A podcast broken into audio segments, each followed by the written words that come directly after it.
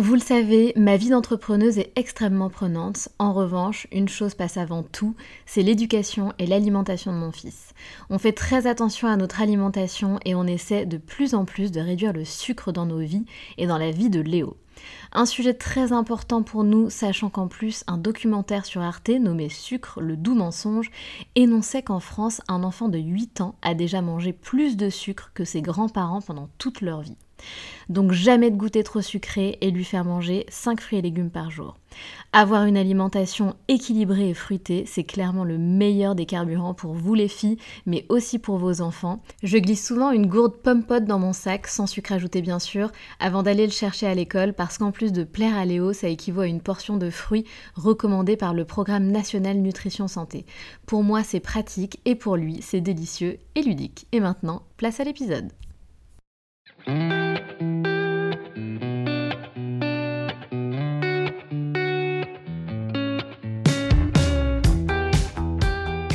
Salut, je suis Sandra et je te souhaite la bienvenue sur le podcast qui va te donner envie de réaliser tes projets et même tes rêves les plus fous.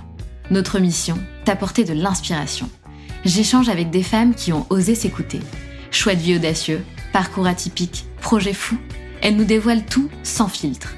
L'idée, à travers chaque épisode, c'est d'adoucir tes peurs pour les remplacer par de l'audace et de l'enthousiasme. Du mouvement, du bruit, de la fumée, laisse-toi entraîner par les locomotives.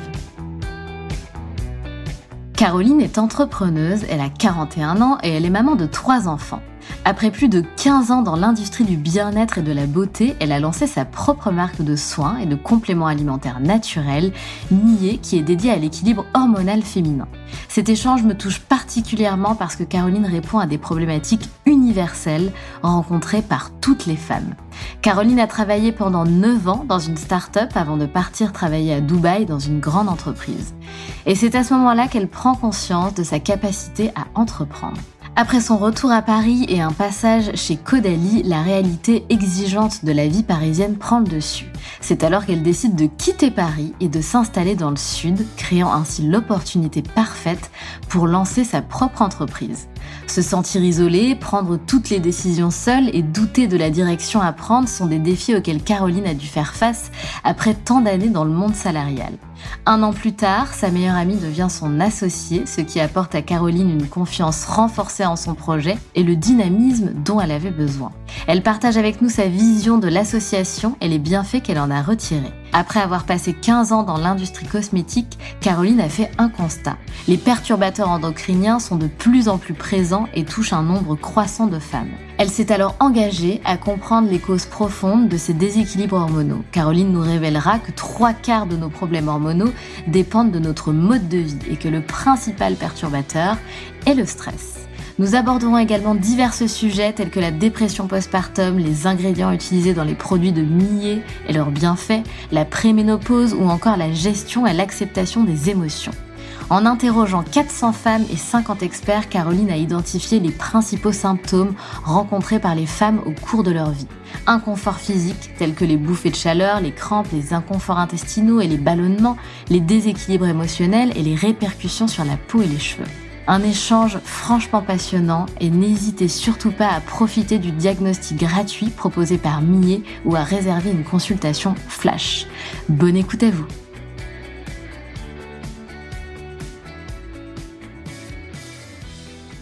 Bonjour Caroline. Bonjour Sandra. Comment vas-tu?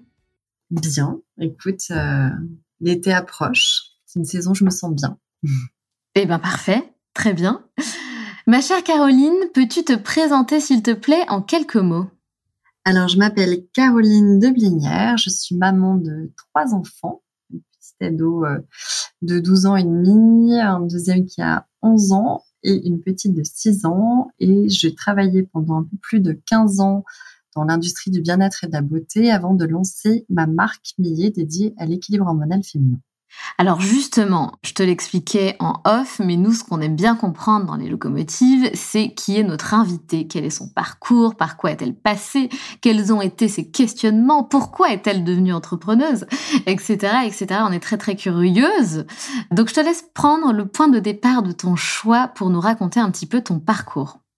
Alors, pour euh, pas vous plomber par les 15 années d'expérience, parce que j'ai quand même 41 ans aujourd'hui, je vais prendre quelques raccourcis, mais en gros, euh, j'ai toujours été passionnée par l'univers euh, du bien-être et de la beauté. Donc, j'ai travaillé dans différentes marques donc de cosmétiques et compléments alimentaires.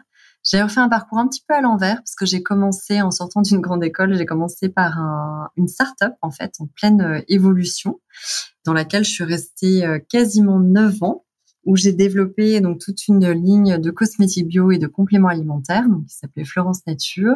Et euh, c'était absolument génial et hyper impliquant de, de, voir ça en début de carrière, quoi, de passer de 3-4 millions d'euros à 25 millions d'euros de chiffre d'affaires, de développer une équipe, d'aller à l'international.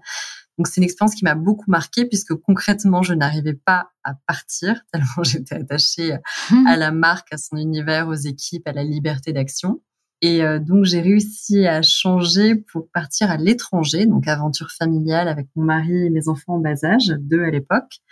On est parti vivre trois ans euh, à Dubaï, où là j'ai travaillé dans un gros groupe, pour le coup un business unit d'un gros groupe, mais euh, de 6 milliards d'euros de chiffre d'affaires, donc c'était pas tout à fait le même contexte. Et c'était assez génial aussi, plus en digital pour le coup. Et, euh, et là, c'était une expérience familiale, d'expat, de vie, de job qui était assez fascinante.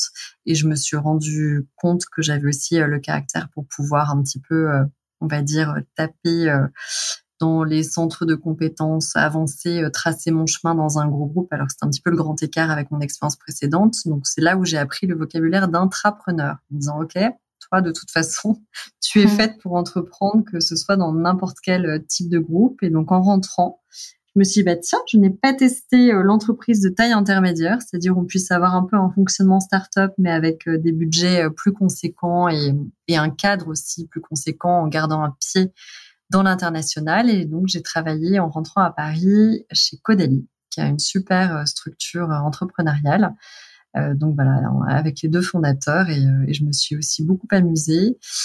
Mais on a un petit peu de mal à se réadapter à Paris en rentrant avec un troisième enfant en bas âge. C'était quand même beaucoup moins kids-friendly et sympa à vivre, pour être tout à fait honnête, que, que les destinations étaient précédemment, donc notamment Dubaï.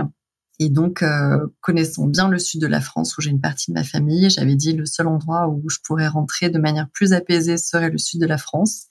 Et quand on a pris cette décision, quand mon mari a trouvé un travail euh, dans le sud, j'avais dit ok, si on y va, je monte ma boîte. C'est assez logique. J'avais très envie. Ça faisait plusieurs années que je réfléchissais à un projet euh, autour de l'équilibre hormonal féminin, le grand oublié, selon moi, du bien-être aujourd'hui. Et finalement, tous les labos avec lesquels je travaillais, ou quasiment euh, quand j'étais à Paris en développement, étaient basés dans le sud. Donc j'ai mes labos à portée de main pour la plupart. Et donc je me suis lancée dans ce projet en arrivant fin 2019 euh, à Antibes. Alors c'est intéressant, tu as un très très beau parcours, belle évolution. Comment ça s'est passé pour toi du coup, cette transition bah, salariée dans, dans, de très belles boîtes à justement entrepreneuse toute seule à créer sa propre entreprise? Comment ça s'est passé pour toi? Comment tu as vécu ça?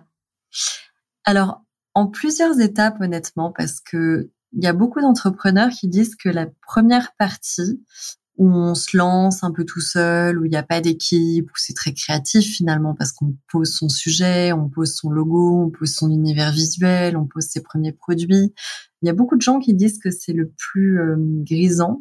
Moi, je suis un petit peu mitigée là-dessus. Alors déjà, évidemment, j'ai lancé, euh, tu vois, par rapport aux dates, j'ai commencé à rentrer dans le dur bah, en plein premier confinement. Donc ça donnait un contexte un petit peu, euh, un goût un petit peu particulier au contexte où je me retrouvais avec les trois enfants sur le dos à travailler bah, essentiellement euh, le soir, quoi, la nuit parce qu'on n'avait pas le choix sur le projet. Et comme c'était un projet en développement et pas concret, bah moi j'avais un timing euh, dans ma tête, mais il fallait s'adapter au contexte. Et donc j'ai trouvé cette phase un petit peu euh, un petit peu pénible parce qu'il y avait rien de concret encore et en même temps on a voilà on a des étoiles plein la tête quand on est entrepreneur mais cette phase où il y a que des étoiles plein la tête et qu'il n'y a pas un, un, produit concrètement qui est sorti les pieds rattachés au sol j'ai trouvé ça un petit peu un petit peu long et j'étais seule à l'époque et euh, ce qui est très amusant, c'est que j'étais seule, mais très poussée par ma meilleure amie euh, depuis les bancs du lycée, Anna, euh, qui m'a toujours suivie et qui est une des premières à m'avoir encouragée sur le projet. Et elle a commencé à me présenter différents associés. avec qui ça n'est pas passé pour différentes raisons. Et finalement, elle m'a rejoint sur le projet un an après, donc au moment où les choses devenaient sérieuses et au moment où les produits allaient sortir avec la première campagne de crowdfunding.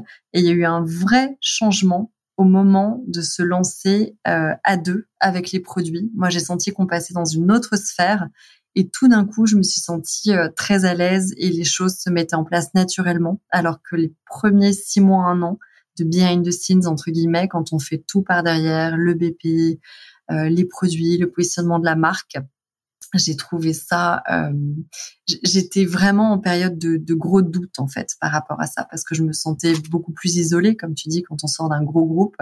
Il y a d'une part euh, le confort des moquettes, on va dire, des certitudes, de, puis surtout de l'environnement social aussi. Il y a beaucoup d'interactions. Enfin, moi, je voyageais beaucoup dans mes métiers précédents, donc il y a une certaine émulation. Et puis, euh, il y a cette phase où on se lance, on est ravi de se consacrer à 200% à son obsession, à son projet. Et en même temps, il y a ce côté, on a l'impression aussi de ne pas le confronter à la réalité. Et j'ai trouvé cette phase un petit peu longue. Et à partir du moment où Anna m'a rejoint et à partir du moment où on a une première stagiaire, là, tout d'un coup, poum, ça a été beaucoup plus euh, valorisant, beaucoup plus euh, stimulant pour moi, en fait. C'est génial. C'est une belle évolution. Oui, et puis après, quand tu développes les équipes, euh, c'est vraiment il y a, un changement fort quand on commence à avoir une équipe et qu'on voit les personnes en fait se, fondre dans ton projet, s'identifier et être créatif par rapport à ce projet. Je trouve que c'est vraiment cette confrontation en fait aussi bien aux clientes qu'à une équipe en interne qui donne vraiment vie au projet. Et donc moi ça m'a ça m'a beaucoup rassuré de voir d'autres personnes s'enthousiasmer pour mon projet. Bien sûr, et c'est intéressant du coup l'histoire avec euh, donc euh, ton amie Anna qui devient euh, ton associé, c'est super. Souvent, il y a des personnes qui passent beaucoup de temps, à, comme tu dis, à chercher un associé et des fois il est bah, juste à côté. Donc c'est top. Donc Anna est toujours ton associée Anna est toujours mon associée et écoute, même en contexte de levée de fonds un peu rock'n'roll, on est toujours copines. non, je, dis ça parce qu'en fait, c'est très important. C'est vrai qu'on a tendance à rationaliser beaucoup de choses quand on est entrepreneur, tu vas le voir, et notamment quand tu commences à t'associer. C'est un peu comme quand tu commences, avant de te marier, à faire un pacte de mariage. C'est exactement ce que nous expliquait l'avocat. Ça veut dire que tu commences par toutes les situations les pires. Et si demain tu meurs? Et si demain Anna euh, te fait une crasse? Et si demain Et donc tu évoques toutes les pires situations pour euh, caler un pacte d'associés pour que l'entreprise, euh, en gros, s'en sorte le plus possible, quels que soient les cas de figure. Et donc, c'est assez traumatisant. Et tu as toujours le côté, bah, il faut l'associé parfait, avec qui on soit extrêmement complémentaire en termes de euh, tu vois d'expertise. Donc euh, moi typiquement il m'aurait plus fallu un financier qu'un marketeur ou euh, voilà. Et finalement d'avoir ce socle de confiance et de connaître par cœur l'autre eh ben on se rend compte qu'on peut s'adapter à toutes les situations. Et ça je trouve qu'on le dit pas assez quand il y a des associés parce que c'est absolument énorme. Il y a quand même beaucoup de moments de stress de doute. Et c'est vrai qu'avec Anna on a eu ces moments de stress, bien sûr, mais on n'a jamais douté l'une de l'autre. Il y a vraiment un socle de confiance qui change la donne. Et finalement, des compétences, on parlait, nous, on n'était pas forcément les meilleurs en compta, en contrôle de G, euh, tous ces aspects-là. Et ben, on peut très bien s'entourer. Aujourd'hui, il y a beaucoup de personnes euh, géniales en freelance, euh, des cabinets qui nous entourent et qui nous conseillent. Et on peut tout à fait créer cette constellation de prestats autour de là où on est bonne mais en revanche, le socle de confiance, euh, c'est quelque chose qui se gagne difficilement. Et il y a beaucoup d'entreprises finalement qui, euh, qui se perdent un petit peu euh, là-dessus. En tout cas, des associés où, c'est compliqué. Donc, je pense que c'est vraiment primordial et qu'on ne le dit pas assez. On a tendance à valoriser d'abord les complémentarités de compétences à défaut de l'entente. Et je pense que cette entente et cette confiance, c'est primordial. Mmh, c'est vrai, je suis, je suis tout à fait d'accord. Tu as passé 15 ans, du coup, dans des marques de cosmétiques et tu as fait, il me semble, un constat. Quel est-il, ce constat? Écoute, j'ai travaillé à la fois en cosmétique bio, d'ailleurs tout au départ, donc beaucoup de produits bio, naturels, donc euh, très euh, formés à ça, et euh, en conventionnel, donc dans une marque comme Caudalie, mais quand même conventionnel naturel. Et effectivement, bah, le constat, c'est quand j'ai ma première fille en 2010, donc Maya, j'ai été tout d'un coup euh, étant baignée dans les, tu sais, le contenu, euh, le contexte autour des produits bio notamment. j'ai été baignée dans l'univers donc des perturbateurs endocriniens, cette fameuse menace invisible en fait qui pèse sur nous de plus en plus. Hein, on le voit dans les études autour de l'épigénétique. Les perturbateurs endocriniens, en fait, c'est ces molécules qu'on retrouve aujourd'hui un peu partout, hein, donc essentiellement dans des plastiques, mais aussi enfin, qu'on respire, euh, même en vivant dans une grotte. Je suis pas sûre qu'on soit complètement à l'abri des perturbateurs mmh. endocriniens, mais qui ont énormément augmenté en l'espace de une ou deux générations et qui ont des résultats très concrets, des impacts très concrets en termes de euh, perturbations hormonales. Donc, par exemple, on voit des pubertés de plus en plus précoces chez les jeunes filles, les cas de problèmes de thyroïde qui explosent chez les femmes, les cas de cancer du sein, ça c'est les plus documentés.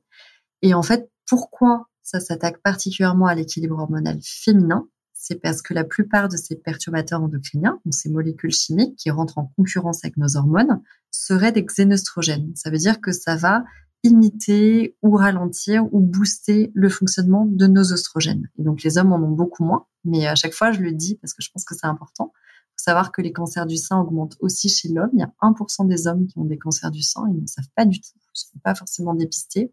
Donc, il y a une vraie menace invisible. Et c'est vrai que quand j'ai eu ma première fille en 2010, ça m'a énormément marqué. C'est devenu une obsession. Je voulais à tout prix la protéger des polluants.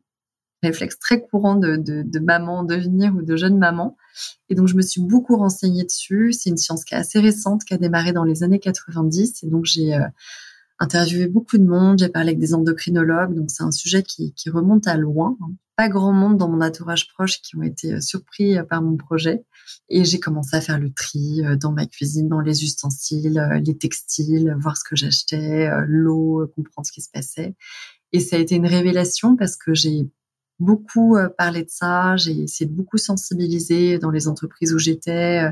Je me suis beaucoup renseignée voilà, sur les matières et autres. Et, et c'est vrai que, bah, in fine, euh, tout le monde m'a dit, mais écoute, si tu as ce projet à cœur, euh, vas-y, quoi, arrête de nous en parler. Lance-toi, euh, faut t'y attaquer il faut y aller. Et si tu penses qu'il y a des produits qui n'existent pas sur le marché ou qui répondent pas à ce besoin-là, il faut se lancer. Et donc, vraiment, il y a une, une, phase en amont, on va dire, du lancement, au-delà de la phase de préparation des produits, qui a duré bien deux à trois ans, où, où effectivement, j'ai vraiment voilà questionné beaucoup d'experts pour comprendre voilà quelles étaient les causes racines de ces déséquilibres hormonaux et, comment on pouvait donner des clés aux femmes un petit peu pour, euh, pour mieux vivre avec les variations hormonales toute notre vie, parce que c'est quand même, euh, on parle de la puberté à la ménopause, c'est un énorme pan de vie. Il y a beaucoup d'errances diagnostiques, c'est des sujets qui sont un petit peu sous-identifiés. Et ça ne touche pas que à des douleurs de ventre, comme on peut le penser, ou des problèmes de, ballonnement. On va vraiment parler aussi de perte de cheveux, par exemple, qui ne sont pas bien identifiés, ou perte de densité des cheveux, ça peut être de l'inconfort intime, ça peut être des douleurs au sein qui sont très présentes chez les femmes. il n'y avait aucun produit qui répondait à cette problématique. Donc voilà, je, on va dire que je me suis euh, jetée euh, tête la première euh, dans mes obsessions du quotidien depuis une dizaine d'années. Donc ça a été ça a été un, un, vrai travail un peu presque cathartique si tu veux, mais en tout cas où, où j'ai vraiment eu l'impression d'utiliser une énergie qui était très présente au fond de moi depuis un bon moment. En tout cas, moi, c'est un, un, un, projet qui me parle euh, particulièrement, euh, tout simplement parce que, et je n'en ai jamais parlé, tu vois, j'en ai jamais parlé, donc c'est marrant que j'en parle maintenant, mais il y a un début à tout. Euh, j'ai euh, bah, moi-même une hypothyroïdie, donc la maladie d'Hashimoto, depuis que j'ai 19 mhm. ans. Et du coup, c'est vrai que, bah, tu vois, quand, quand, quand on m'a, comment dire, quand on m'a détecté ce truc-là, j'ai envie de dire ce truc-là, parce que quand j'avais 19 ans, je me suis dit, mais c'est quoi ce truc-là? Donc j'étais un peu triste, et surtout, je me sentais un peu bah, seule dans, dans, dans, dans, mon, dans mon caca, hein, voilà, tout simplement, parce mmh. que bah, j'étais hyper bah jeune et qu'autour de moi, personne ne connaissait de ça. Et puis, comme tu le dis, tu vois, j'avais pas forcément... Euh... D'ailleurs, je, je, je n'ai jamais rien fait, si tu veux, à part prendre... Euh, mon petit cachet tous les matins, de choses qui peuvent éventuellement euh, apaiser ce, ce, ce, ce, trouble, entre guillemets. Donc c'est pour ça que ton projet m'intéresse particulièrement et surtout je découvre qu'il y a vachement plus de femmes qui sont touchées par des hypothyroïdies ou des hyperthyroïdies alors, même pour te donner une anecdote, avant que je me lance, je sais pas si c'est un hasard, mais dans ma dernière expérience, justement chez Caudalie, j'étais entourée de filles qui avaient entre 20 et 25 ans et qui étaient toutes sous les Votirox avec des problèmes de thyroïde. Ah, c'est pas vrai. Et euh, si si. Et, et en fait, c'est beaucoup plus fréquent qu'on le pense. Ça a fait aussi plus de fois 3 hein, les, troubles, les troubles de thyroïde dans l'espace de 20 ans. Donc si tu veux, ça s'est quand même nettement accéléré.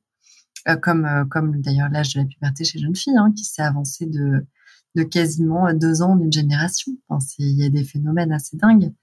Et si tu veux, j'ai tellement entendu ce discours que, que tu dis là. Je veux dire, c'est-à-dire que les femmes sont presque honteuses. C'est une maladie qui est auto-immune, donc, et qui est vraiment liée à des polluants, notamment.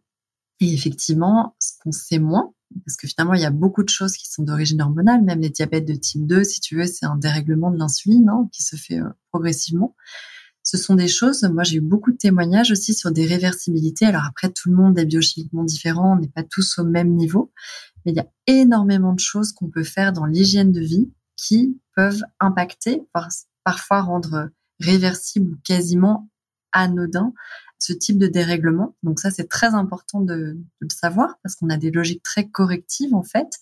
Alors, on a la chance d'avoir une excellente médecine. Hein. Moi, je suis pas du tout au contraire.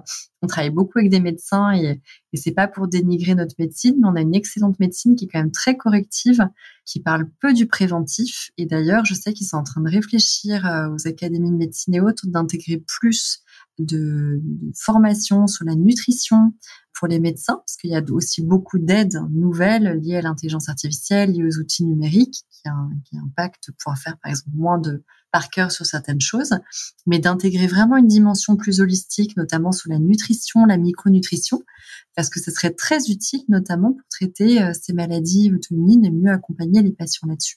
Il y a beaucoup de choses qu'on peut faire, et moi, c'est ce qui m'a intéressé. L'équilibre hormonal dépend, dans les grosses stats, ils disent trois quarts, donc 75% de cet équilibre systémique dépend de notre mode de vie. Donc, on peut vraiment agir dessus de manière très concrète, et le principal perturbateur endocrinien, c'est le stress. Et le perturbateur endocrinien, le stress, pour te donner une petite idée de à quel point c'est impactant, parce qu'on n'en parle pas assez pour les femmes. Il y a des études hyper intéressantes aussi qui ont montré que les femmes ne réagissent pas du tout de la même manière au stress que les hommes. On a même des glandes surrénales plus petites. Et quand tu es trop soumis au stress chronique, comme quand même beaucoup de femmes qui sont à la fois maman et dans leur vie pro. C'est quand même un combat de tous les jours de, de garder l'équilibre pro et perso. Il faut vraiment se le dire, se le noter et se l'appliquer parce que c'est pas évident. Moi, je sais que je me suis, je me le suis appliqué très tôt avec ma première fille en disant, OK, donc maintenant j'ai une fille, je ne sors pas après 18 heures du bureau, euh, je prends mes RTT plus régulièrement, je fais ci, je fais ça, mais je me le suis appliqué comme une règle en le, en le citant haut et fort. Parce que il faut pas que ça soit une velléité, il faut vraiment se, s'imposer quand on veut cet équilibre. C'est très important. Et c'est vrai que bah, le stress chronique, ça agit concrètement sur les hormones parce que ça va faire baisser ça va épuiser les glandes surrénales qui produisent du cortisol. Et le cortisol étant nécessaire à la survie, quand il n'y en a pas assez qui circule dans l'organisme, on va dégrader la progestérone en cortisol. Donc on va toutes se retrouver en stress chronique en dominance œstrogénique. C'est-à-dire qu'on va avoir trop d'œstrogène par rapport à la progestérone et ça entraîne beaucoup de facteurs aggravants. Donc notamment, euh, ça peut être un facteur supplémentaire de, ce, de, de potentiel de cancer du sein, mais également euh, d'avoir les seins plus sensibles, plus tendus, l'irritabilité, euh, les mauvaises nuits. Euh, c'est un vrai cercle vicieux. Donc le stress, c'est vraiment un des premiers pans contre lesquels il faut lutter quand on a un déséquilibre hormonal. Alors justement, est-ce que euh, est-ce que Millet répond à, ces problématiques-là de, stress? Parce que tu, tu, tapes clairement dans le mille. Hein. Je pense que euh, le stress est la résultante de beaucoup de choses. D'ailleurs, euh, juste pour refaire un mini parallèle, je le vois bien. Tu vois, par exemple, dans les quand je fais des analyses, quand je suis dans quand je suis dans des périodes où je suis très stressée, comme maintenant par exemple, je vois bien que ma TSH fait un petit bond en avant et je suis là, ah là, là c'est pas possible. donc oui, clairement, c'est lié c'est parfaitement logique. Il y a d'autres choses aussi qui sont folles. Tu il y a, un trouble très classique du syndrome prémenstruel. On va non seulement se sentir stressé, mais en plus, on va pas forcément se reconnaître certains jours du cycle en étant euh, très émotive, euh, très presque irrationnelle, enfin, avec beaucoup de sensibilité, parfois même beaucoup de tristesse. Même quelque chose qu'on connaît mal, mais qui s'appelle le trouble dysphorique prémenstruel qui est un petit peu euh, l'équivalent de ce que les femmes peuvent avoir en exacerbé en postpartum, puisqu'on parle de plus en plus des dépressions postpartum, avec des conséquences euh, parfois dramatiques. Hein. C'est quand même, euh, quand même des chiffres sur les taux de suicide en postpartum qui sont vraiment inquiétants, que je n'imaginais pas. Et si tu veux, on est en train de se rendre compte qu'à la fois les déséquilibres hormonaux et à la fois, voilà, ce, pendant le cycle, cette période, on est plus émotif, plus triste, serait lié à des déficits en fait en sérotonine et dopamine. Je vais essayer de pas être technique, mais en gros des neurotransmetteurs du cerveau. Donc il y a un lien très direct entre le fonctionnement hormonal et le cerveau. Et donc, si tu veux, nous, toute l'approche, c'est de traiter ces facteurs et ces causes racines très spécifiques de l'équilibre hormonal en regardant vraiment ce qui se passe dans le corps. Donc, on va pas dire, euh, je vais te donner, euh, je sais pas, euh, par exemple, de la valériane, de l'aubépine et de la passiflore, qui sont des plantes du sommeil classique, parce que tu as des problèmes de sommeil pendant ton cycle cyclique. Parce que ça, typiquement, c'est des plantes froides qui vont agir sur l'endormissement. Et la plupart des problèmes de stress ou de sommeil que tu as en période de cycle, c'est plutôt des problèmes de réveil nocturne ou des problèmes de réveil plus tôt ou des problèmes d'irritabilité. Donc on a vraiment regardé quelles plantes correspondaient à quels symptômes et on a aussi beaucoup joué sur les plantes qui allaient booster la production de dopamine et sérotonine. Donc ils vont jouer directement sur les neurotransmetteurs. Tu vois, comme le griffonia, qui est un précurseur de sérotonine, euh, mais aussi le safran, qui joue aussi sur la production de dopamine. Donc, on a vraiment regardé des plantes qui n'étaient pas des plantes typiques du cycle, mais qui étaient des plantes qui agissent de manière très efficace sur ces facteurs-là. Donc, l'idée, c'est d'avoir une approche justement euh, beaucoup plus axée sur les causes racines et d'agir vraiment sur euh, les causes racines du stress et surtout les impacts de ce stress sur justement ces facteurs qui parfois te font sentir pas comme tu es habituellement, ce qui est vraiment le leitmotiv euh, des femmes, soit qui sont en période de périménopause, soit qui ont des problèmes justement euh, d'équilibre hormonal ou des problèmes de tristesse à un moment de leur cycle. Alors justement, c'est intéressant, tu parles des ingrédients. Je suis allée me balader un petit peu sur, euh, sur votre site et j'ai vu justement bah, que tous les, compléments, les compléments alimentaires pardon, que vous proposez euh, sont composés d'ingrédients qu'on ne connaît pas forcément. Est-ce que tu peux nous éclairer un petit peu déjà sur une question qui est très basique, mais j'ai quand même envie de la poser parce que je suis persuadée que ça éclaircira euh, plusieurs personnes, on va dire. C'est pas très français ce que je viens de dire, mais c'est pas grave. C'est quoi exactement des compléments alimentaires? Voilà, première question. Et deuxième question, est-ce que tu peux, s'il te plaît, mettre en lumière, comme tu viens de le faire, quelques ingrédients? Tu vois, par exemple, je suis tombée sur euh, extrait, alors désolé pour la prononciation, d'ashwagandha. Il y a plein de choses comme ça qu'on ne connaît pas. Est-ce que tu peux bah, mettre en lumière quelques ingrédients et nous parler un petit peu des bienfaits de ces ingrédients? Bien sûr. Alors les compléments alimentaires, donc déjà comme le nom l'indique, c'est un produit donc à ingérer, euh, donc contrairement aux soins, qui va permettre de combler ou de remettre à niveau euh, certains déficits en micronutriments. Donc on est vraiment sur la micronutrition euh, du corps, c'est-à-dire euh, aider notamment les femmes parce que il faut savoir que par exemple tous les moyens, les contraceptifs hormonaux notamment, ont tendance à consommer certains nutriments essentiels à l'équilibre hormonal, comme le magnésium et la B6, c'est-à-dire que même des médicaments qu'on va prendre ou des contraceptifs hormonaux vont faire en gros accélérer la fuite de certains nutriments essentiels à l'équilibre hormonal de notre corps. Et aujourd'hui, toutes les études pointent vers le fait aussi qu'on manque un petit peu de nutriments essentiels dans notre alimentation. Euh, par exemple, on sait que 80% des femmes ont tendance à avoir des déficits d'apport en magnésium, également en zinc. Donc l'idée, c'est vraiment d'aller chercher les molécules qui vont être le plus biodisponibles pour l'organisme et qui vont permettre de compenser. Alors généralement, un complément alimentaire, ça se prend entre 1 et 3 mois. On dit souvent 3 mois pour remettre les batteries à niveau. Et après, on doit sentir un bienfait dans la durée et se remettre à en reprendre. Alors ça va dépendre de votre phase de vie, du stress, de beaucoup de choses, mais euh, deux cures de 3 mois dans l'année, c'est censé suffire. Donc, euh, il faut toujours marquer un temps de pause et, voir les plantes qui nous conviennent. Donc ça, c'est pour la définition des compléments alimentaires et la manière dont on a travaillé. Donc nous, tu as cité la ashwagandha, aussi euh, la mélisse, le romarin, le safran, la griffonia. On travaille beaucoup avec des plantes adaptogènes. Il faut savoir que sur plus de 20 000 plantes médicinales, il n'y en a qu'une petite vingtaine qui ont été identifiées et clarifiées comme adaptogènes. Et c'est les plantes qui ont le, le spectre le plus large d'action et surtout la capacité à s'adapter de manière plus spécifique aux besoins de l'organisme. Moi, j'aime beaucoup ces plantes parce que généralement, c'est celles qui ont le moins de contre-indications. Pour nous, c'était hyper important euh, de ne pas avoir de contre-indications parce qu'il faut savoir que quand on a un déséquilibre hormonal, déjà, il y a beaucoup d'errance diagnostiques. On l'a vu, l'endométriose, le SOPK, même l'hypothyroïdie. C'est souvent 7 à 10 ans d'errance diagnostique. Déjà, on ne sait pas qu'on l'est. Puis quand on a un cancer hormonodépendant, il y a parfois des années ou des mois, on ne sait pas qu'on a un cancer en formation. Donc déjà, on a évacué beaucoup de plantes pour des problèmes de contre-indication avec des traitements médicamenteux ou alors tout simplement des plantes qui sont pas conseillées en cas de problème de thyroïde ou d'antécédents de cancer du sein, par exemple, de degré 1. Donc toutes les phytohormones la sauge, le houblon, le soja, enfin tout ce qu'on retrouvait beaucoup dans des produits ménopause ou cycle, on se les est interdits pour vraiment être cette marque en fait Millet, ça veut dire la bonne amie, pour vraiment être dire voilà quand vous allez chez nous, au moins vous êtes sûr que ça fera pas de mal ou ça interagira pas avec euh, votre traitement. Pour nous, c'était un point hyper clé. Et le côté adaptogène, ce qui est assez magique, on parlait de l'ashwagandha.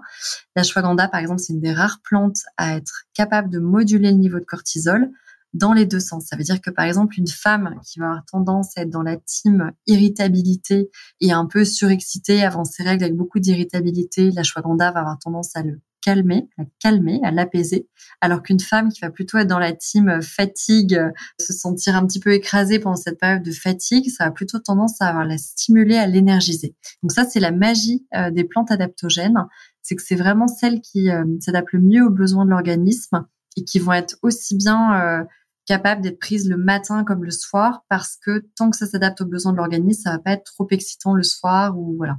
Donc euh, on a beaucoup travaillé ces plantes là et puis après on a évidemment regardé euh, des extraits euh, très titrés sur lesquels il y avait le plus d'études parce que je te parlais nous on est vraiment on construit une marque à, à fort contenu médical et c'est vrai que c'est très important, au-delà de la plante, d'avoir un titrage. Par exemple, la shwaganda, il faut qu'il soit titré au moins à 5% de witalonide, qui est le principe actif. Euh, le romarin en acide rosmarinique, et c'est des choses qu'on regarde beaucoup parce que c'est ça qui fait euh, la pureté de la plante et surtout son efficacité. Et on a aussi des plantes qui ont fait l'objet d'études cliniques, des nouveaux ingrédients, tu vois, comme euh, l'extrait de brocoli qui est standardisé donc en glucoraphanine, parce que ça, on sait que c'est le seul ingrédient qui a fait ses preuves pour aider à la euh, meilleure métabolisation des oestrogènes dans le corps. Et comme il y a beaucoup de femmes qui sont en dominance oestrogénique, qui ont trop d'oestrogènes, hein, c'était très important pour nous dans ce produit détox qu'on ait euh, bah, le seul ingrédient qui ait vraiment fait ses preuves en études cliniques sur, euh, sur cette détoxification des oestrogènes. Donc c'est un, un, travail de fourmi et la micronutrition aussi, contrairement à ce qu'on peut croire, c'est beaucoup plus compliqué que euh, de se dire bah tiens je regarde quelle plante fait tel effet euh, sur internet ou dans un livre peu importe. Et puis je les mets à côté et a priori j'ai la somme des effets. Parce que la micronutrition ce qui se passe c'est que dans le corps il faut d'une part soit bien métabolisé mais il faut aussi que les plantes agissent ensemble et de concert. Il y a des plantes qui ont des actions antagonistes. Alors si je peux vous donner juste un petit outil pour vous y apprendre à repérer dans les compléments alimentaires fuyez tous les produits dans lesquels il y a trop de plantes, trop de vitamines et de minéraux c'est forcément soit mal dosé, soit avec des actions antagonistes. Il faut vraiment privilégier trois, quatre plantes maximum, bien dosées, regarder les dosages au dos des compléments et puis euh, voilà, étudier un petit peu si euh, voilà ça, ça, fonctionne ensemble. Normalement, c'est ce que sont censés faire les fabricants, mais c'est vrai que les compléments alimentaires sont peu encadrés. Et par exemple, les multivitamines et minéraux, euh, quand il y en a trop, c'est plutôt plutôt à fuir. Eh ben, il y, a beaucoup de choses. Alors là, on a une, comment dire une masse d'informations. C'est hyper intéressant en tout cas, et je suis persuadée que ça va intéresser. Euh, non, non, non, non, mais je, je te laisse parce qu'il y, y, a quand même beaucoup de choses à dire, donc c'est important que tu développes. Évidemment, ça va intéresser, euh, enfin, tu vois, la plupart de nos auditrices, ça c'est certain. Est-ce que tu peux nous expliquer un petit peu, bah, justement, les, les, problèmes, tu vois, vraiment précisément que rencontrent les femmes qui viennent chez Millet et euh, voilà, qu'est-ce qu'elles viennent chercher exactement, quelles sont euh, les symptômes, qu'est-ce qu'elles ont envie de traiter, euh, c'est quoi qui revient majoritairement? Alors nous, c'est vrai qu'on s'est posé beaucoup de questions parce que c'est compliqué quand tu lances une marque de lancer dans des rayons différents. Donc on a passé beaucoup de temps, on a interrogé 400 femmes en amont quand même, et plus de 50 experts, pour identifier justement quels étaient les symptômes principaux sur lesquels on voyait pas forcément de réponse adaptée. Et puis, tu sais, moi, avant, ayant travaillé 15 ans euh, dans le marketing et le, et le développement de produits, euh, j'avais vraiment pas envie d'avoir un produit euh, MeToo qui traîne sur une étagère. On utilise 10% des produits de salle de bain. Donc, on a beaucoup creusé le sujet parce qu'on avait vraiment envie de proposer des produits un peu essentiels tout en un qui répondent à des vraies problématiques. On a identifié trois grands axes. On a identifié tout ce qui était inconfort physique. Donc là, ça peut être les bouffées de chaleur. Euh, les sueurs nocturnes, l'inconfort intime, euh, les crampes évidemment, euh, les problèmes de ballonnement, les problèmes digestifs autour des cycles, beaucoup de choses aussi autour de la périménopause, les douleurs au sein. Et on, a proposé les formes les plus adaptées à ces problématiques. Donc ça peut aller de produits, on va dire, plus légers, tu vois, comme une brume rafraîchissante quand on a des bouffées de chaleur, à évidemment des produits de fond, comme des compléments alimentaires qui vont vraiment agir sur les causes racines, ou un sérum, tu vois, pour adoucir, alléger les douleurs au sein, pour un sérum de massage, hein, pour masser les seins quand on a mal au sein, notamment quand on a l'aide ou autre. Ensuite, le deuxième axe, c'était vraiment l'équilibre émotionnel, parce que l'équilibre émotionnel pendant les cycles ne se traite pas du tout de la même manière que l'équilibre émotionnel classique. On a parlé un peu des plantes froides, des plantes chaudes. Par exemple, il faut savoir qu'en période de périménopause, une femme a 20% de chances de plus de se faire diagnostiquer dépressive, alors qu'en fait, elle n'est pas du tout dépressive. C'est un moment hormonal où il peut y avoir des humeurs très cycliques. Et le fait déjà d'apprendre à le repérer et de connaître les plantes qui nous font du bien, ça peut vraiment éviter euh, des traitements beaucoup plus lourds comme des traitements d'antidépresseurs. D'ailleurs, notre produit essentiel sérénité, il peut pas être cumulé avec des antidépresseurs parce que ça cible exactement les mêmes récepteurs. Donc, euh, et ce qui va booster dopamine et sérotonine. Donc, c'est quand même intéressant d'aller a priori vers des solutions naturelles avant de passer à des choses plus lourdes. Et le troisième pan, c'était les répercussions sur la peau et les cheveux. Parce qu'on a parlé beaucoup de choses en beauté. La beauté est un univers hyper sursegmenté euh, avec souvent 40 produits qui font plus ou moins la même chose. Et finalement, nous, on s'est dit, on veut le traiter en soins essentiels tout en un. Et par exemple, tu vois, sur l'acné hormonal, il y avait un truc complètement fou, c'est que 99% du marché est à base d'acide salicylique qu'on nous présente comme naturel, mais l'acide salicylique, c'est quand même un perturbateur endocrinien avéré. Donc, ça veut dire qu'il peut interférer avec notre équilibre hormonal. en plus, il y a des phases de vie où on est plus sensible aux perturbateurs endocriniens. Donc, notamment l'adolescence on est plus poreux, on a des organes en formation, donc ça va encore plus d'effet sur nous. Et donc, je trouve ça absolument dingue de mettre à euh, des ados ou nous mettre en périménopause. Euh, il y a beaucoup de femmes qui ont de l'acné adulte, un perturbateur endocrinien pour régler un problème de bouton. Donc, on a travaillé avec l'acide succinique, qui est un super acide nouveau, qui a une étude clinique qui prouve qu'il est aussi efficace que l'acide salicylique sur l'acné hormonal.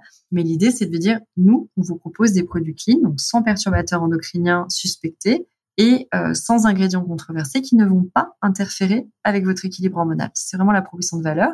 Et puis après, il y avait des choses très spécifiques. Par exemple, les peaux qui ont tendance à rougir, euh, qui font aussi de la rosacée, du psoriasis et tout. On sait très bien que c'est aussi des choses liées à des perturbations du système immunitaire et donc, on est toujours dans ces soins très doux euh, qui conviennent aux femmes enceintes, où il y a que des parfums naturels sans huile essentielle, euh, qui conviennent aux peaux sensibles et qui vont pas interférer avec l'équilibre hormonal. Donc, tu vois, par exemple, sur le soin visage, on a deux soins. On a une huile euh, qui va vraiment traiter, qui a un profil d'acide lipidique pour vraiment revitaliser la peau et relancer les mécanismes de régénération. Et on a un soin hydratant, simple mais anti-imperfection avec cet acide succinique ils ont tous des postbiotiques pour renforcer la barrière cutanée et tu peux les mixer entre eux. Donc, nous, on considère qu'avec ces deux soins, tu fais tous les types de peau et toutes les saisons. Donc, c'est une approche qui est euh, ah très peu classique par rapport aux marques de beauté. Mais nous, l'idée, c'est d'abord de débarrasser, on va dire, de tous ces ingrédients qu'on ne veut plus voir et surtout cette phase sur les perturbateurs endocriniens, comme tu l'auras compris, ou, les phytoestrogènes, et, et, de proposer les produits euh, les plus complets et qui finalement se débarrasse un petit peu de cette couche de marketing. Tu remarqueras que sur le site, on va pas dire le produit ménopause, le produit SOPK, le produit endométriose. On va parler aux femmes de leurs symptômes et on estime qu'elles vont tout à fait euh, réussir à s'y retrouver. On a fait un petit diagnostic aussi de par leurs symptômes et savoir choisir ce qui leur convient. Et on veut un peu se débarrasser de cette couche marketing qui d'habitude fonctionne en hyper segmentation ou par customer persona. Donc c'est une approche euh, assez euh, assez nouvelle quoi. Bon, tu utilises des termes, attention Caroline, que tout le monde ne peut pas comprendre. Alors, customer persona. Donc bon, hein, attention. Tu sais d'où c'est venu ça? Alors je vais le dire très concrètement. Quand on a commencé, il y avait vraiment ce grand tabou de la périménopause. La périménopause, bon, j'ai fait des nuits blanches parce que j'ai appris que ça commençait. Donc moi, j'ai appris, j'ai commencé le projet j'avais 35 ans à peu près, et c'est là où j'ai lu que les premiers symptômes commençaient dès 35 ans. Donc en gros, si vous avez un syndrome prémenstruel qui s'aggrave à partir de 35 ans, techniquement, c'est cette phase de périménopause. Alors ce qui était drôle, c'est quand on a posé des questions aux femmes en période de périménopause, donc on a pris des femmes de 35, 40 ans à 50 ans, donc pile poil cette période, aucune ne se retrouvait dans la périménopause tellement le marketing de la ménopause ou ce tabou a été mal fait. Et donc, les femmes avant la ménopause oulala, c'est loin, je suis pas du tout là-dedans.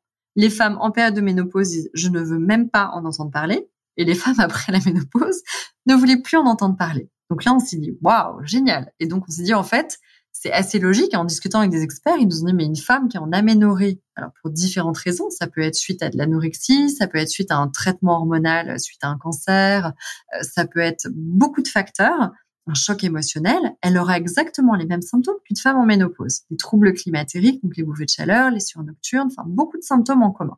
Ils ont dit, mais finalement, on va regarder les causes racines. Pourquoi on enferme à chaque fois les femmes dans un âge, dans une problématique avec en plus des problématiques lourdes qui peuvent être stigmatisantes? Tu parlais d'hypothyroïdie, bah, l'endométriose, le SOPK. C'est pas très agréable de se retrouver coincé dans ces termes-là. Donc, on leur a plutôt parlé des symptômes en prenant en compte l'étendue des problématiques et en disant, voilà, nous, on veut traiter ces symptômes-là on va retrouver dans ces cas-là. Il y a toujours l'inflammation, il y a toujours ce foie qui est un peu surchargé, il y a toujours ce problème de stress. Et on va vraiment s'adresser aux symptômes spécifiques de la femme avec des produits essentiels tout en un. Et après, elles sauront piocher, retrouver sans qu'on lui dise, toi, tu as 25 ans et tu as du SOPK. Donc c'est un petit peu ça, sortir des customer personas, c'est sortir un petit peu de ce marketing qui a tendance à trop vouloir euh, s'enfermer et correspondre à une cible avant de traiter les causes racines et de se dire que les femmes peuvent faire leur marché en reconnaissant le symptôme. Parce que la réalité biologique, elle est plutôt de ce côté-là. Est-ce que c'est plus clair? Complètement. Complètement. C'est intéressant en tout cas de, préciser tout ça. Tu parles d'ailleurs de beaucoup de choses sur ton sur votre compte Instagram Millet. Euh, vous parlez de beaucoup de choses très intéressantes. Il y en a une que j'ai notée. Ben, il y a tellement de choses, hein, donc je peux pas parler de tout. Euh, mais une que j'ai trouvée très intéressante. Tu parles en gros de l'acné hormonale et tu expliques que l'emplacement de nos boutons indique la cause. Non mais attends, c'est quoi cette révélation? Donc évidemment, je veux en savoir plus. Alors, faut dire rapidement, par exemple, tu vois l'acné euh, de la puberté des jeunes filles, donc plutôt là entre entre 12 et 18 ans, on va dire, ou avant 20 ans. Elle est très située autour de la fameuse zone T, du menton, enfin les zones en fait où il y a le plus de glandes sébacées, de production de sébum.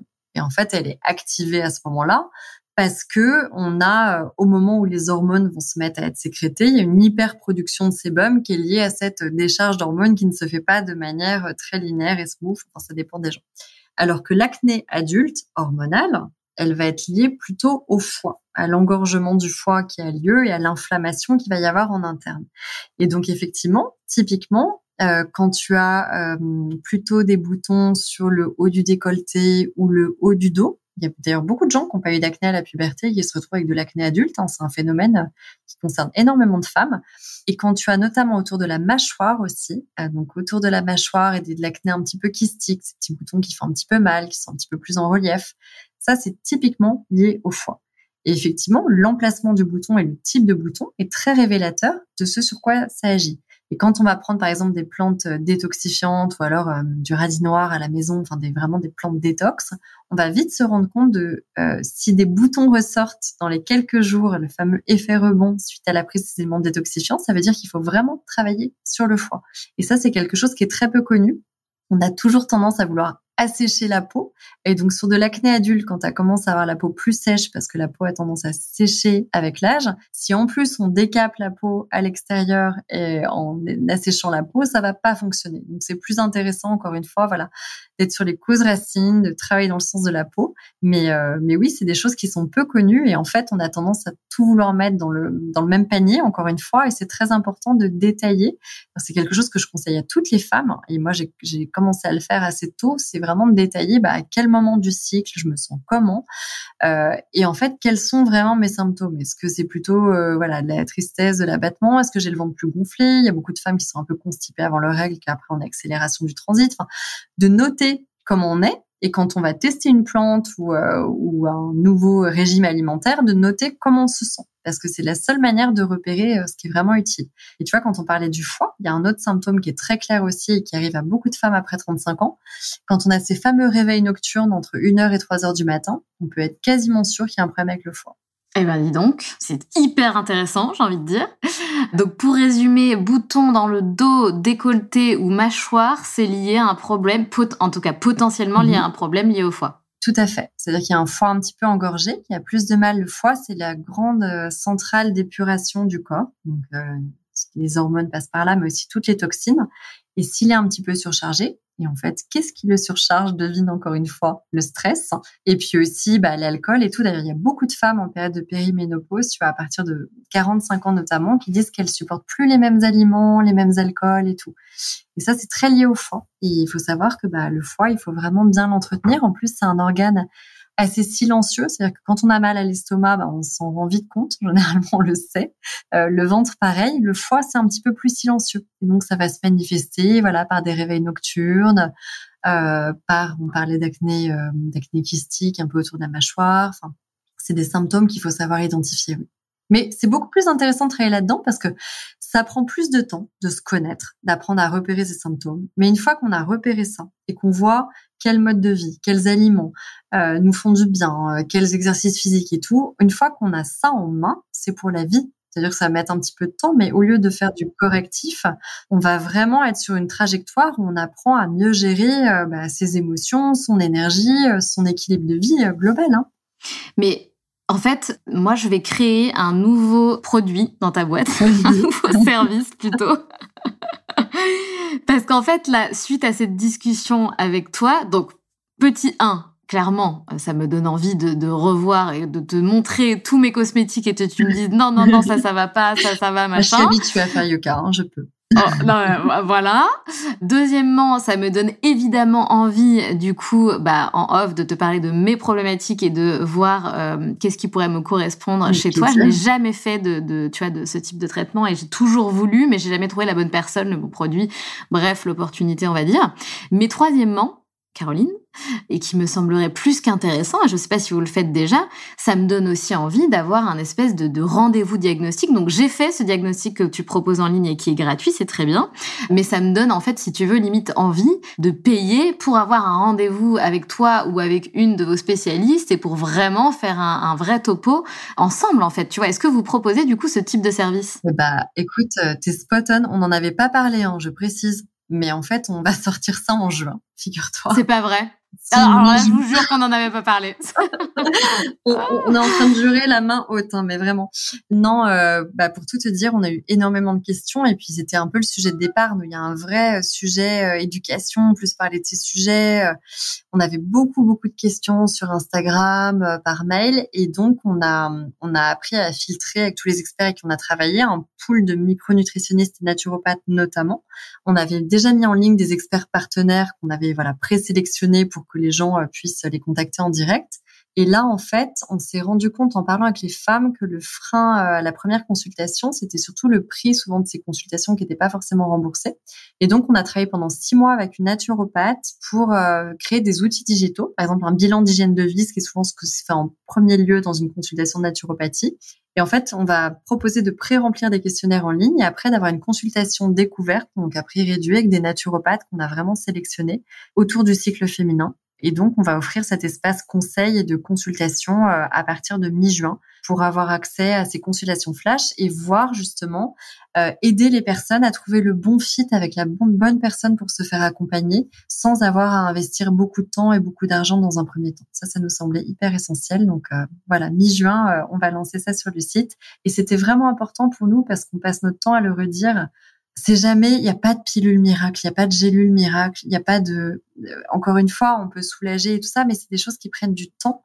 Et euh, en fait, si on n'a pas appris à se connaître un peu et à connaître son hygiène de vie, bah, ça sert à rien en fait. Euh, l'idée des compléments alimentaires, c'est pas de, de, de, de, changer une hygiène de vie, et donc c'est vraiment hyper important de se connaître. Et ce qu'on disait, c'est espèce de carnet de vie, de se faire accompagner, de comprendre ce qu'on fait bien ou ce qu'on fait mal, pourquoi il y a des aliments qu'on digérait si bien qu'aujourd'hui on ne digère plus du tout de la même manière, et pourquoi, euh, voilà.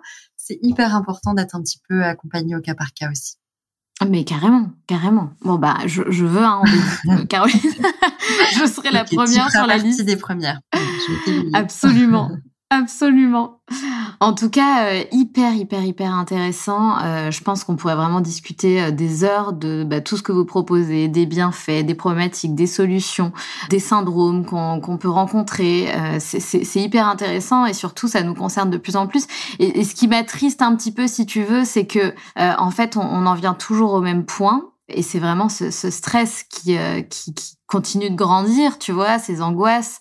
Euh, je parle pas aussi des, des, des crises d'angoisse. Moi, je suis confrontée à beaucoup de femmes qui, en, qui en subissent. Moi-même, euh, tu vois, je suis passée par là et parfois encore, ça m'arrive.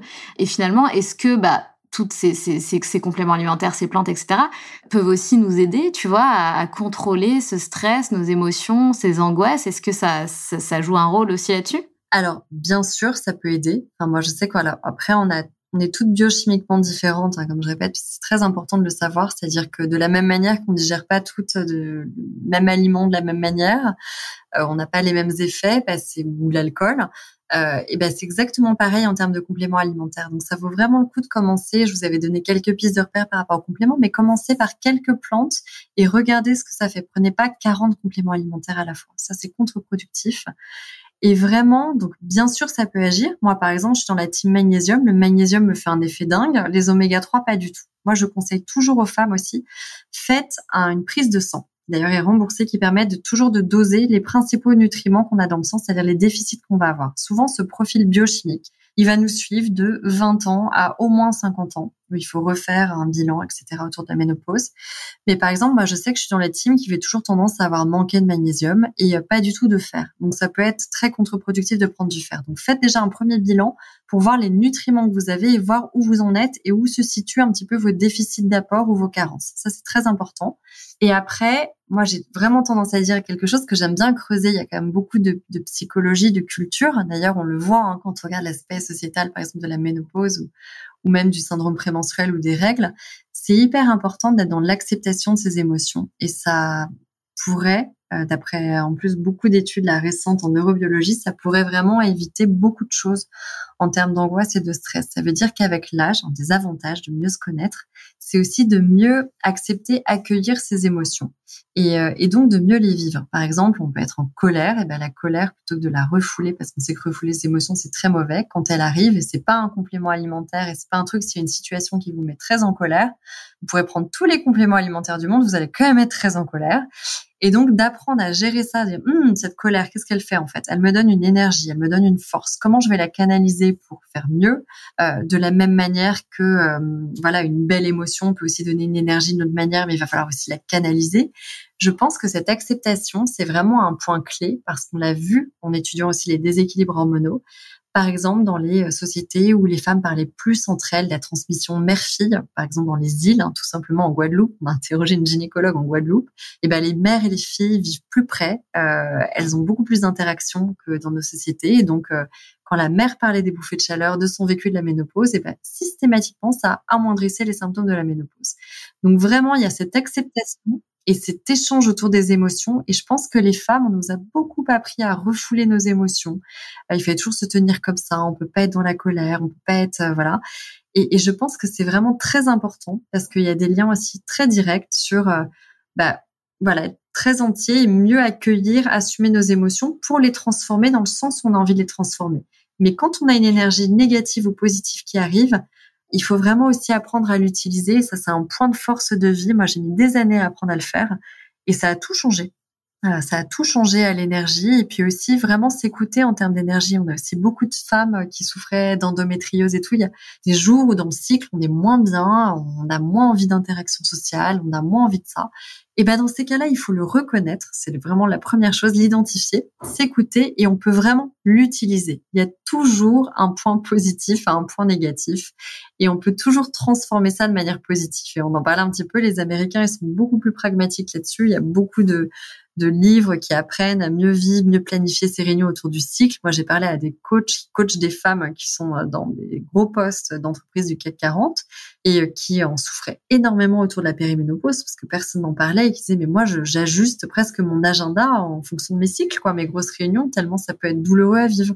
Et, je pense que voilà, en libérant la parole sur ces sujets, en en parlant en entreprise, en apprenant à accepter, accueillir ses émotions, accueillir ses cycles, son fonctionnement cyclique, bah déjà, ça change beaucoup. Et bien sûr, il y a des plantes qui peuvent aider, mais déjà, c'est une prise de conscience en amont qui est indispensable.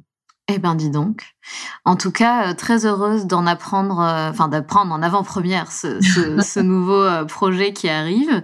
Est-ce que tu as d'autres projets pour terminer, Caroline, dont tu aimerais nous parler ou d'autres choses? Écoute, un truc un petit peu dingue là qui m'est tombé dessus euh, il y a quelques semaines. On était absolument ravis. Euh, on s'est fait contacter par des médecins justement de Gustave Roussy et Pompidou qui accompagnent beaucoup les femmes en traitement hormonal. Et euh, Incroyable. se faire contacter en direct quand tu n'as pas les moyens, pas de visite médicale, mais pour faire une étude clinique. Donc, on est absolument ravis. Donc, on est en train de designer une étude clinique sur nos produits. Et franchement, en lançant le projet, on a beau faire de mieux qu'on peut. on pensait pas que ça nous arriverait un jour de se faire contacter par des médecins là-dessus. Donc voilà, on est absolument ravis de se lancer dans ce projet qui est passionnant aussi. Donc là, je pense que quand on fait voilà les choses de manière authentique et sincère, il y a des choses assez magiques qui se passent aussi. Donc euh, voilà, on est ravis. Il faut effectivement batailler dans un projet entrepreneurial, c'est jamais gagné, mais il y a aussi des, très très beaux, euh, des très beaux accueils, des très beaux, euh, comme tu dois le savoir, des très belles surprises dans ces projets.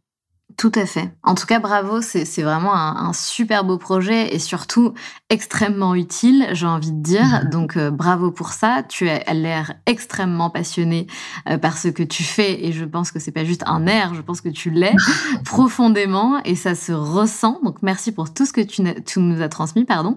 On a trois questions, Caroline, rituelles à la fin de chaque épisode. Donc, euh, ça va être un petit peu la surprise pour toi puisque tu ne les connais pas. Donc, première question, Caroline.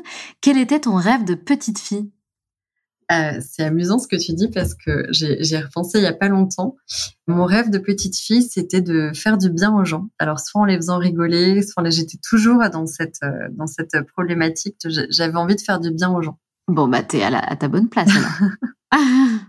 ce que m'avait redit ma mère il y a pas longtemps, tu vois, je l'avais pas en tête. Mais elle me disait à chaque fois, c'était euh, soit par l'humour, soit en apportant un cadeau, un beau produit, mais tu voulais toujours faire du bien aux gens, quel que soit le métier. Mmh, trop bien. En tout cas, c'est marrant. Tu sais, je, je pose pas cette question de manière anodine. Et souvent, c'est dingue, mais il y a franchement, dans 98% des cas, un lien avec euh, ce que fait la, personne euh, actuellement. Donc, c'est très intéressant. Euh, deuxième question. Est-ce que tu as un mantra, Caroline, une phrase qui te guide dans la vie? Oui, je j'en ai une qui me qui me parle beaucoup en fait parce que je pense que c'est important quand on parle d'équilibre euh, vie pro vie perso. C'est Sénèque qui disait une vie trop remplie est souvent très vide de sens. Je sais pas si tu connais celle-là. Non. Et en fait, on peut pas. Euh, on a tendance aujourd'hui à vouloir. Il y a une espèce d'obésité d'information. On a tendance à vouloir être un peu extrêmement tout. Et euh, on en revient un petit peu aux énergies de départ, mais je trouve que voilà, quand on a des obsessions, des passions, des choses qui nous travaillent, et ben parfois il faut les creuser à fond. Ça m'arrive aussi, tu vois, d'avoir une recette de la creuser à fond et, plutôt que de toucher à tout et vouloir cocher toutes les cases et tout faire, je pense qu'on a intérêt à plus s'écouter et accepter, voilà, ces moments euh, de plus de calme, plus d'agitation, ces moments un peu obsessionnels sur une, euh, voilà, sur une, une thématique. Et c'est quelque chose qui est pas quelque chose dont on parle beaucoup, mais moi j'ai vraiment toujours cette idée que euh, voilà, il faut suivre un peu ses passions et pas chercher à remplir sa vie, mais à chercher à suivre ses intuitions. Tout à fait, absolument. Et pour finir, c'est quoi pour toi être la locomotive de sa vie? Bah, alors, je, pardon, je vais être un peu récurrente, mais vraiment, bah, voilà, suivre ses intuitions, ne pas lâcher ses passions. on a tendance, je trouve qu'on a tendance avec l'âge parfois euh, à devenir plus raisonnable parce qu'on s'enferme euh, au, finalement au fur et à mesure. Il y a, il y a des phases, voilà, l'adolescence, on se définit, on est un petit peu dans tous les sens. Et, euh, et puis après, il y a des phases de vie, notamment quand on a des jeunes enfants, on a un emprunt sur le dos, on commence une carrière, on a tendance à s'enfermer un petit peu dans des schémas et avoir des peurs qu'on n'avait pas avant. Voilà, on a un petit peu peur de sortir des rails. Moi, je l'ai beaucoup vu. Je trouve que dans la phase 25-40 euh, euh, ans, on a souvent peur de sortir des rails. Et je trouve que la magie, voilà, d'être justement un peu cyclique et de pouvoir se renouveler, notamment à des périodes un peu bah, de changement. Hein. On parlait euh, de la ménopause ou autre, de pouvoir se réinventer, c'est une vraie force. Et effectivement, être la locomotive de sa vie, c'est peut-être de s'autoriser à se réinventer et à suivre ses passions et et à souvent se remettre en question en disant mais est-ce que j'en ai vraiment envie ou est-ce que là en fait c'est une, une voie toute tracée dans laquelle je me retrouve et, dont j'ai peur de sortir? Parce que finalement je trouve qu'il faut vraiment plus euh, se laisser guider par ses passions que par ses peurs et on a parfois tendance à faire l'inverse. Tout à fait. Merci beaucoup Caroline. Merci pour ces belles paroles. On finira là-dessus. Je te souhaite évidemment beaucoup de succès, mais surtout beaucoup de, bonheur hein, pour la suite. À très bientôt, Caroline. Et puis, hâte de faire ton coaching. À bientôt, Sandra. À bientôt. Salut, Caroline. À bientôt.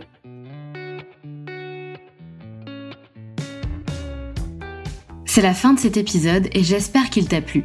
Si tu as envie de laisser 5 étoiles sur Apple Podcast ou Spotify, surtout n'hésite pas. Merci pour ta fidélité et on se retrouve mardi prochain pour un nouvel épisode. Pense à rejoindre la communauté Les Locomotives sur Instagram pour toujours plus d'inspiration, de motivation et de good vibes.